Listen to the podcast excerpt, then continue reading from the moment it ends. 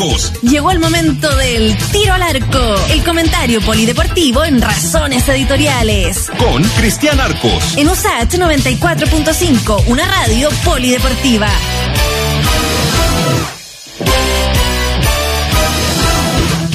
Muy bien, abriendo la semana, saludamos a don Cristian Arcos cuando ya son las 6 con 38 minutos. Don Cristian, ¿cómo le va?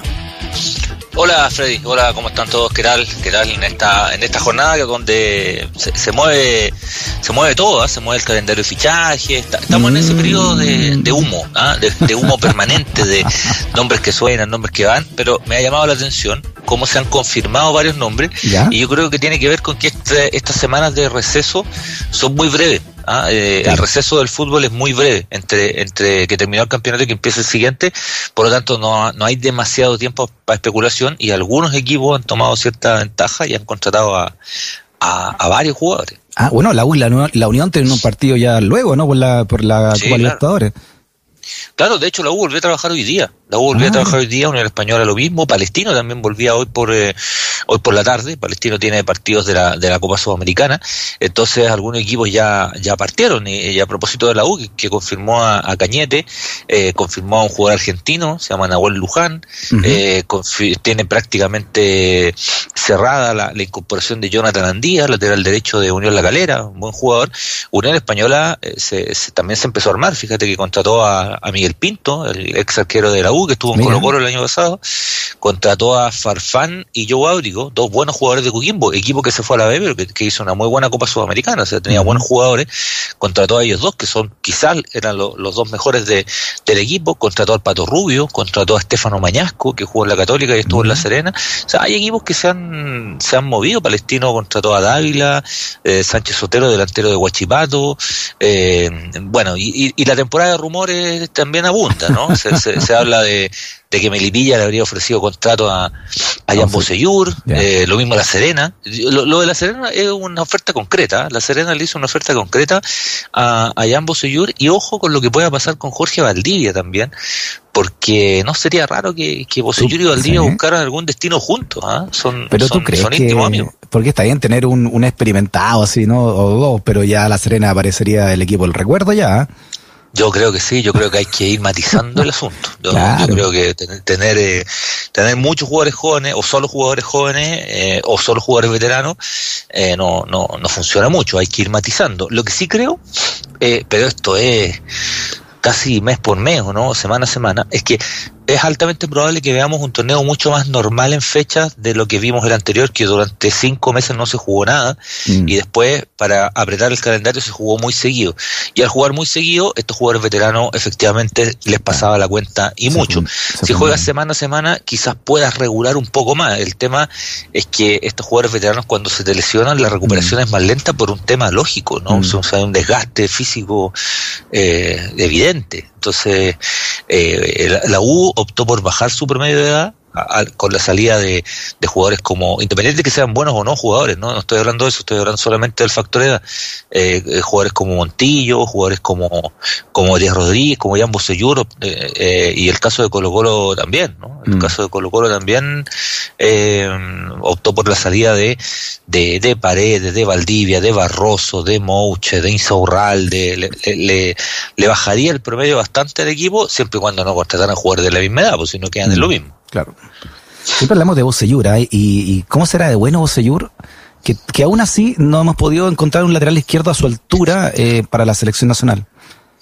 De, debe ser de los futbolistas que yo reconozco que yo más respeto le tengo. ¿ah? Y ahí lo reconozco. No, no soy, no soy particularmente objetivo para hablar de, de porque, porque aparte de reportearlo y todo, yo siento admiración por Jan Bosellur, a todo nivel, futbolístico y personal. Eh, eh, efectivamente él bajó, bajó su nivel, porque tiene 36, 37 años, pero lo que tú dices es cierto, o sea, eh, no hay todavía un lateral izquierdo que uno diga encontramos el relevo para Jan Bosellur no, no está, no está en la U, ojo, no está en la U. Si la U, la U que Bosellur ya no sigue en la U, y, puede ser, si, si, si, la idea del técnico es bajarle le da al, equipo, está mm. dentro de sus facultades. Pero pero va a tener que salir a buscar un lateral, porque no lo tiene en, en las inferiores. Y lo mismo pasa con la selección. Perfecto, no juega Bocellur, eh, y, de hecho no jugó porque él después de la Copa América de Brasil anuncia su retiro de la selección y, Rueda lo tuvo que ir a buscar de nuevo porque no, no había otro y todavía no hay otro. Hay, mm. hay alternativas, hay opciones, hay apuestas, qué sé yo, pero, pero todavía no, no, no hay otro, lo que evidentemente no, no es culpa de Bocellur. O sea, juega nomás, pues, o sea, el resto tiene, tiene esa dificultad que no ha aparecido un jugador en ese puesto.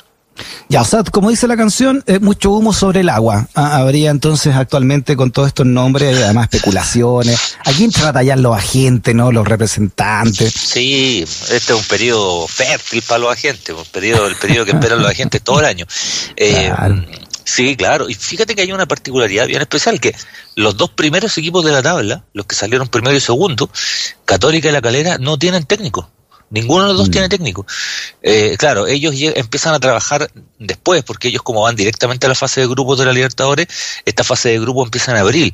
Eh, y el torneo chileno aún no se ha votado, pero probablemente empieza a finales de marzo. Entonces, tiene un poquito más de margen, ¿no? Eh, tanto la católica como pero un poquito más. O sea, yo creo que durante esta semana o la próxima los dos deberían anunciar a, su, a sus entrenadores. También ha habido movimientos en las bancas, ¿no? hoy día se confirmó que que Juan José Rivera, de muy buena campaña, o sea, de buena campaña internacional en Coquimbo, local no, porque el equipo descendió, internacional sí, porque llegó a semifinales de Sudamericana, es el nuevo entrenador de Antofagasta.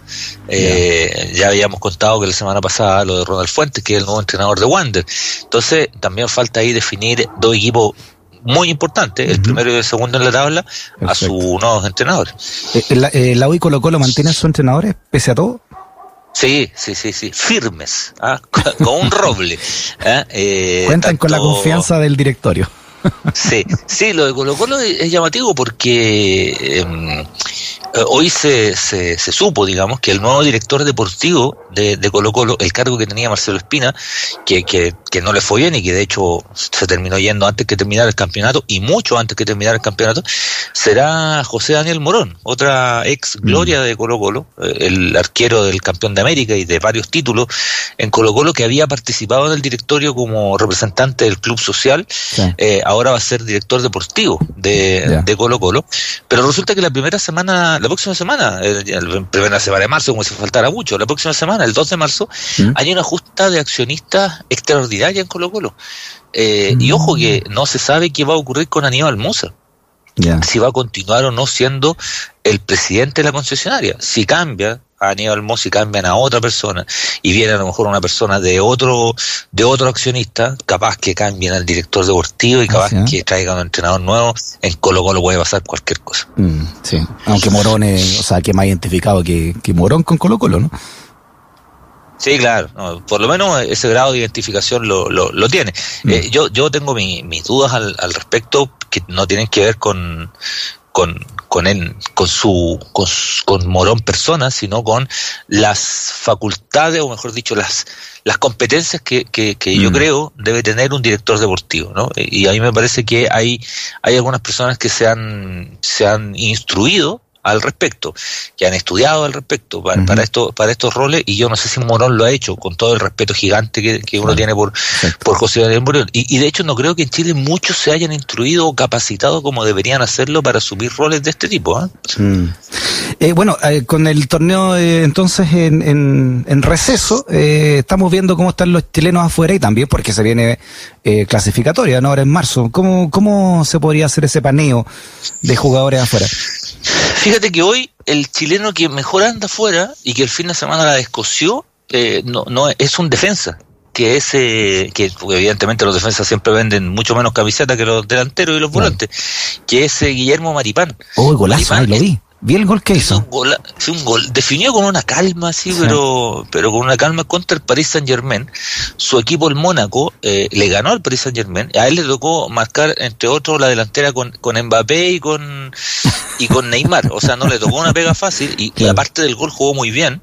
Eh, y está con una racha goleadora muy, muy inusual, digamos, ¿no? Tampoco hay que acostumbrarse y, y, pensar que Maripán ahora hay que ponerlo a nueve. No, no, no pero, pero es llamativo que lleve claro, pero, pero es llamativo que lleve cinco goles, ¿no? Mm. Cinco goles en los últimos siete partidos. Es, llamativo, una pequeña, una pequeña racha. Rueda siempre le puso, siempre le puso ficha a Maripán, Rueda. Sí, sí, sí, es verdad. Siempre, yo diría que, que con que con Rueda Maripán se consolida, si bien ya había jugado algo en la selección, con, con Rueda Maripán se, se, se consolida. Y fíjate que ahora se, se da una, una curiosidad, si se quiere, ¿no? Es que el técnico que hace debutar a Maripán en primera división es Lazarte, cuando está, cuando es técnico de la Católica. Cuando Maripán hoy día, hoy, Maripán es, es, joven, tiene 26 años, en Europa lleva jugando, lleva cuatro años ya jugando en Europa. Eh, ahí cuando uno dice los jugadores se en Europa 22, 23. Eh, eh, Maripán se fue a la vez primero y después se fue a un equipo de una liga que no es de las más grandes, pero dentro de Francia, el Mónaco un equipo con prestigio. Le, cuando mm. él llegó el equipo andaba muy mal y ahora está cuarto, o sea, un equipo que en general pelea por, por competencias internacionales. Y el técnico que lo hace debutar con 18 años en Católica es, es Lazarte. Eh, entonces, eh, yo creo que eh, defensivamente la selección tiene, tiene alternativa. Fíjate que Sierra Alta, que es un jugador que también lo puso rueda, eh, hoy día es titular en el Watford de Inglaterra, está Pablo Díaz, que está jugando de titular en River, está, bueno, en fin, está Vegas, que está jugando en el fútbol mexicano, que también ha jugado. Yo creo que zagueros centrales hay. Tenemos defensa. Defensas hay, defensas hay, lateral izquierdo no hay mucho, mm. eh, pero algunos se han ido acomodando, está Nico Díaz, eh, está Pablo Díaz que ya lo mencioné, eh, está, está Garibedel todavía que podría eventualmente volver, está el Guaso Isla por la derecha, el Guaso Isla está a punto de ser campeón en Brasil, ah, su campaña en el Flamengo es importante, juegan el día miércoles contra Sao Paulo. Ha jugado bastante, ha jugado bastante. Es, titular. El partido de ayer lo sacaron minutos 60, mm. pero en general juega, juega de titular siempre. Y el equipo está, si gana el miércoles, si gana Sao Paulo, sale campeón. El, el Flamengo del Brasileirao, donde juegan Oye, 700 equipos. Ese, ¿eh? ese, es un clásico ¿eh? entre Sao Paulo y Río sí, Claro. Sao Paulo con, con, Flamengo está y de hecho el partido de ayer fue clave porque le ganaron al Inter de Porto Alegre que el Inter iba primero y con este triunfo el Flamengo quedó arriba a una fecha de, de del final. En este paneo eh, internacional, eh, el Inter va puntero, claro que Vidal y Alexis están jugando poco, sobre todo Alexis. Eh, ayer los dos estuvieron en la banca y, y, el Inter ganó 3-0, así que difícilmente mm. vuelvan a, jugar porque jugó bien, además el Inter ayer jugó contra el Milan y el Inter va, va primero. La campaña es larga y, ellos van a seguir jugando, pero yo creo que Vidal tiene más, como hemos visto, Vidal juega más que, que Alexis en este mismo en este mismo formato. Y el que ha pasado algo colado y le ha ido bastante bien, sobre todo el último mes, es a Pellegrini, fíjate, con el Betis, que volvió a ganar, le ganó al Granada 1-0 y lo tiene sexto en la liga. Se, tiene, se afirmó, se afirmó después de un arranque complicado. Yo sigo pensando que el Betis es un equipo en nombres discreto eh, y a lo mejor en ese mismo sentido es bien valioso lo que hace Pellegrini porque un equipo discreto le ha sacado rendimiento y el equipo está clasificando está en zona de clasificación a Europa League. Falta todavía un, buen poco pero está en zona de clasificación y el equipo se ha consolidado y pareciera que ya riesgo abajo no no no va a correr sino que mira mucho más la tabla de, de, de arriba. Así que calladito, calladito, como suele ser Pellegrini, ¿eh? le saca mucho rendimiento cuando los equipos no son tan estelares, le saca, mm, le saca un montón de rendimiento. ¿Cómo está Bravo ahí en el equipo de Pellegrini? Está lesionado, se ha lesionado mucho. Cuando ha jugado, ha jugado bien, pero cuando se, pero está lesionado, está, volvió a estar lesionado, y eso tiene que ver un poco con lo que hemos hablado de la edad, y tiene que ver un poco, yo creo, con el, con la competencia, porque Bravo estuvo mucho tiempo en el City, pero no jugó mucho. Entonces después cuando tú, por más que tú entrenes y todo, cuando vuelves a jugar regularmente, a veces corres cierto riesgo y uno dirá, el arquero se lesiona menos, cuidado, si el arquero también se lesiona y mucho, y, y Bravo se volvió, se volvió a lesionar. Ojalá que que, vuelva para eliminatorias, porque nos falta tanto para eliminatorias. Se supone que ya para la próxima semana él debería estar en condiciones de, atajar en el, en el Betis. Cuando Bravo está sano, ataja Bravo. O sea, cuando Bravo está sin lesiones, el titular del Betis es, Bravo, pero se ha lesionado bastante.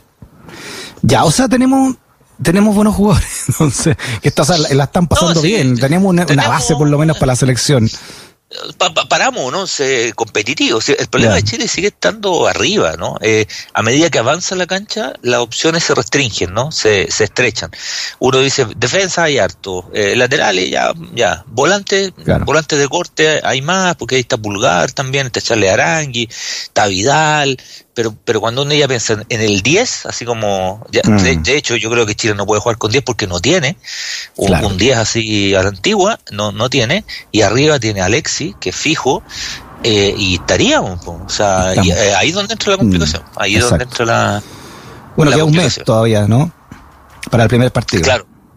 Es el 25, el primer partido del 25. Y a propósito de eso, eh, fíjate que el, fin de semana sorprendió a, muchos, eh, me incluyo, la declaración que, dio el presidente de la NFP, Pablo Milano, una, una declaración de muy buenas intenciones, creo yo, que es que eh, volver a jugar con público, volver a jugar con público, y ojalá el partido eliminatorio contra, contra Paraguay, evidentemente con un aforo reducido, con, con, con, una cantidad de público acotado, pero con la posibilidad de ir volviendo con un público a las canchas, ¿no? Considera la NFP que como muchas actividades han vuelto, eh, bueno, ¿por qué no el fútbol si se realiza en un recinto abierto, donde quizás el único, el problema mayor sea el tema de los accesos, pero si va poca gente, quizás eso se puede, se puede regular.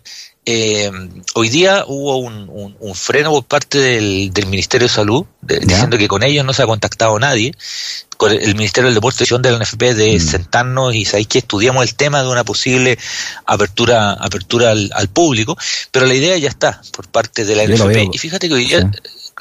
Eh, ¿Cómo? No, es que lo veo, lo veo tan inviable. Porque, o sea, ¿cómo así para controlar a las hordas, a las hordas estas de guerreras de que mantengan la distancia, no sé.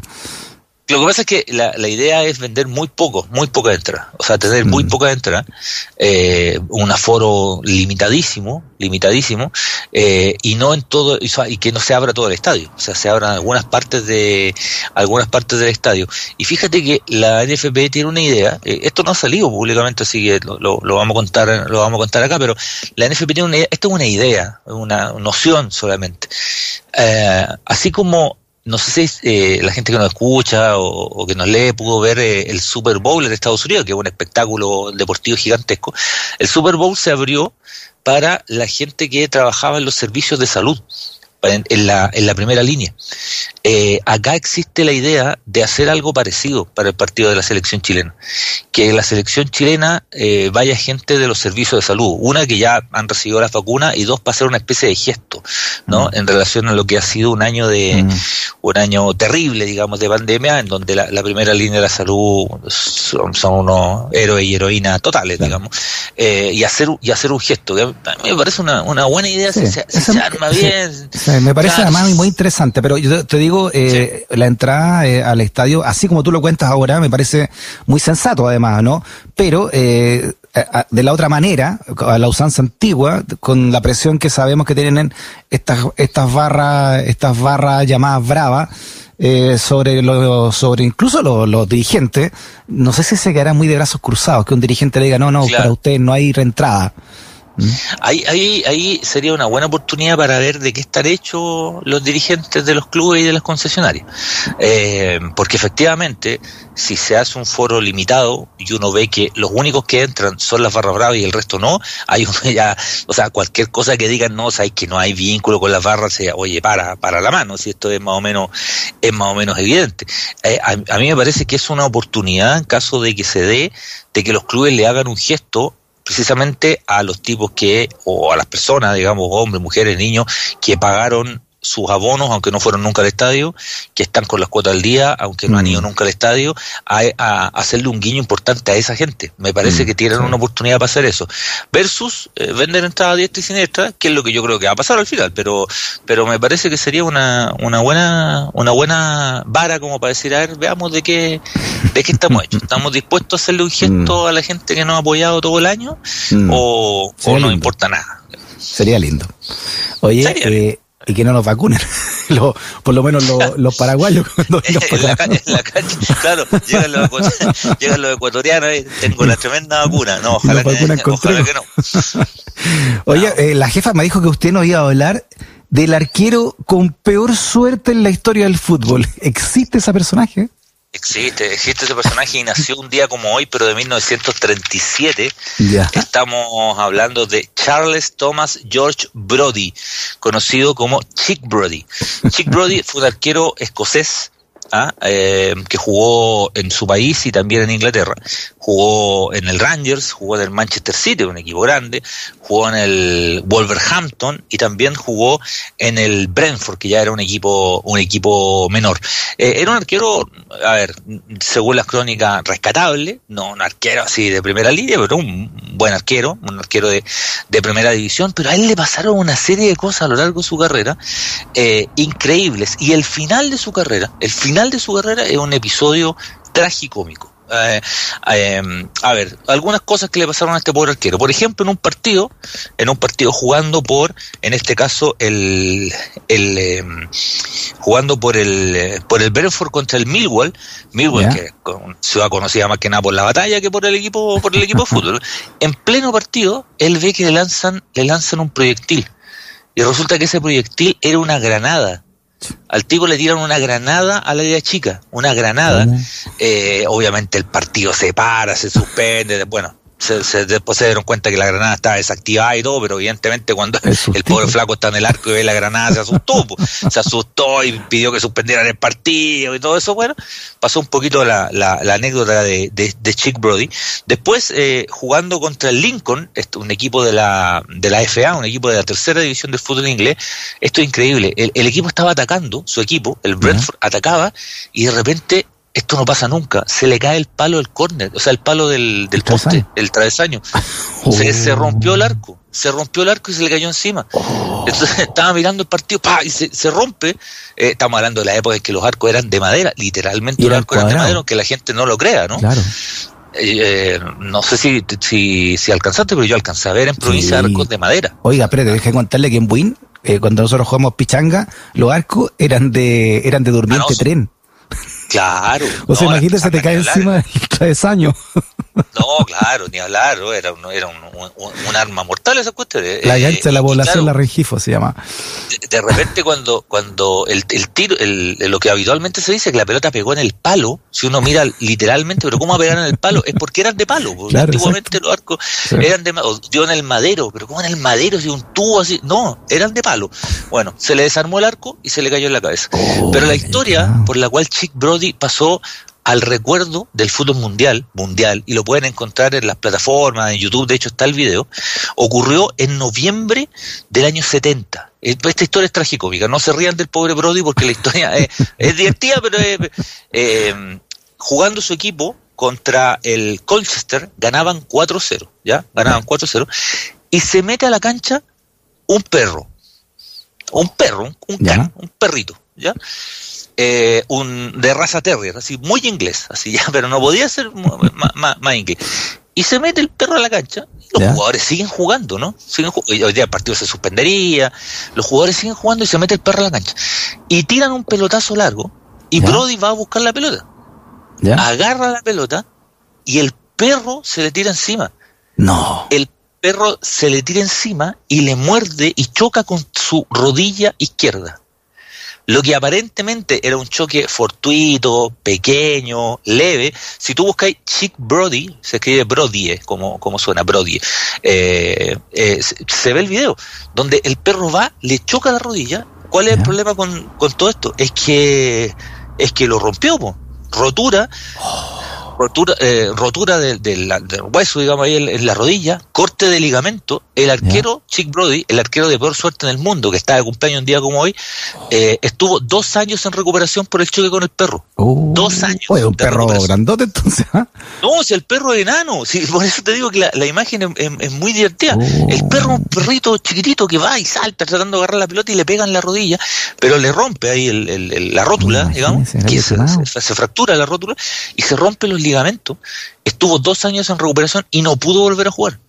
No pudo volver a jugar. Es- O sea, él se tuvo que retirar por el choque con el perro, que es una cuestión que no pasa nunca, que en el fútbol el partido se habría parado, que ya cuando uno Pero cuando claro. se mete el perro a la cancha uno dice medio simpático el tema del perrito, ah, la típica talla del perro del partido aperrado y todas esas cosas, pero resulta que el- el- estos flacos siguieron jugando y Brody agarró la pelota, un pelotazo largo, y va el perro, se le tira encima y le rompe la rótula, los ligamentos, Oh. y se acabó la carrera del pobre Brody. Brody que había pensado que lo más terrible que le había pasado a una cancha es que le tiraran una granada, que lo más terrible que le había pasado era que se le cayera un arco encima. No, resulta que lo lesionó un perro y lo obligó a retirarse de, del fútbol. Oye, quizás eso le salvó la vida porque se seguía así, quizás que le pasaba en la cancha. Quizás que le pasa, no, e- no era tan veterano, tenía 33 años, o sea, una edad en la cual el arquero podía haber jugado un buen Claro. rato, un buen rato más, y no, y claro, la- a lo largo de la historia, si uno busca el nombre de Chick Brody en, en, en buscadores, que yo en enciclopedia futbolística, nadie se acuerda de sus campañas, donde atajó, nada, el arquero que fue lesionado por un perro. O sea, o sea, el arquero que se retiró por culpa de chocar con un perro. ¿Y, y todavía está vivo este caballero, Chick Brody? Falle- no, falleció el año 2000. Ya. Ah, ya. En, en extrañas circunstancias. No, no, mentira. Murió, murió viejito en su casa acompañado de, Se cayó. acompañado de su, acompañado de su familia. Pisó No, un no, plátano se cayó. O Bueno, hubo, hubo eh, si nos pusiéramos a ser bien majaderos, lesiones muy extrañas en el fútbol. Han habido lesiones increíbles, de las cosas más, más insólitas. Una vez Alessandro Nesta, eh, jugador italiano, se lesionó jugando play en su casa. Mm. Estaba jugando play y se puso a mover así y, se- y se, y se lesionó, se, se, se lesionó. Eh, el arquero y... Eh, eh, Eso es lo que cuenta él, eso es lo que cuenta él, yo creo, ¿no? Sí, bueno, eso es lo que cuenta. Santiago Cañizares, Ya. Santiago Cañizares se perdió un mundial, se perdió un mundial porque él se estaba afeitando ¿Ya? y tenía la, la, la, la loción, digamos, al, al, al lado, y se le cae la loción, y cuando Ya. se le cae se rompe y le, y le corta un tendón en, la, en el pie. Oh. Y se perdió un mundial Cañizares, se perdió un Oh. mundial el arquero, el arquero español, y hay una que es muy recordada, que se acuerdan cuando jugaba Martín Palermo, hoy día técnico de Curicó por el Villarreal, una vez hizo un gol y festejó tirándose encima de los estáticos. ¿Ya? Palermo tenía esas cosas, que tenía unos festejos medio raros, o sea, unas Sí. volteretas y qué sé yo. Se tiró encima de los estáticos y se rompió la rodilla. Se, se rompió los ligamentos por tirarse encima de, de, lo- de los estáticos. Y hace no tanto tiempo, Guachipato, cuando fue campeón, definición a penales contra, contra una española, el jugador que patea el último penal, Mm. Omar Merlo, patea el penal, hace el gol, salta para festejar el gol y se rompe la rodilla, se rompe los Oh. ligamentos de la rodilla en el, Sí. en el festejo. Qué tontera. Bueno, y acá está acordando Marcelo de Neri Pumpido que se cortó un dedo con un anillo cuando estaba, se, le quedó enganchado dedo en el arco. con- exactamente, le quedó enganchado en el arco cuando era arquero del. Sevilla y Pumpido siguió jugando muchos años más y era un arquero que tenía nueve dedos. Igual atajaba. Ata- ata- era tan bueno que atajaba igual, Atacaba pero con nueve tenía nueve dedos, pues, no se le faltaba, Tenía mitones en los, en, los, en los guantes. claro, se, se ponía unos mitones en una de, la- de las manos, uno se ríe ahora, pero el flaco se, se tiró y le quedó enganchado el dedo y le cortaron el Oye, dedo. sí, o qué sea, fuerte. Estaba entrenando, parece, No. ¿no? Sí, estaba fuerte esa por el Sevilla. Ya, oiga, la por jefa nos ha mandado todo tipo de stickers, ahí se los voy a mandar también divertido. Ya, pero, pero sí, sí, pero la- ya sabe, la historia de Chick Brody, si la quieren buscar, el único arquero en la historia, el único jugador, jugador de la historia del fútbol que se lesionó Muy y se tuvo que retirar por chocar con un perro. Cristian Arcos, abrazo grandote, que tenga una gran semana. Nos encontramos el miércoles. Igualmente, que estén bien. Chau, chau. Chao.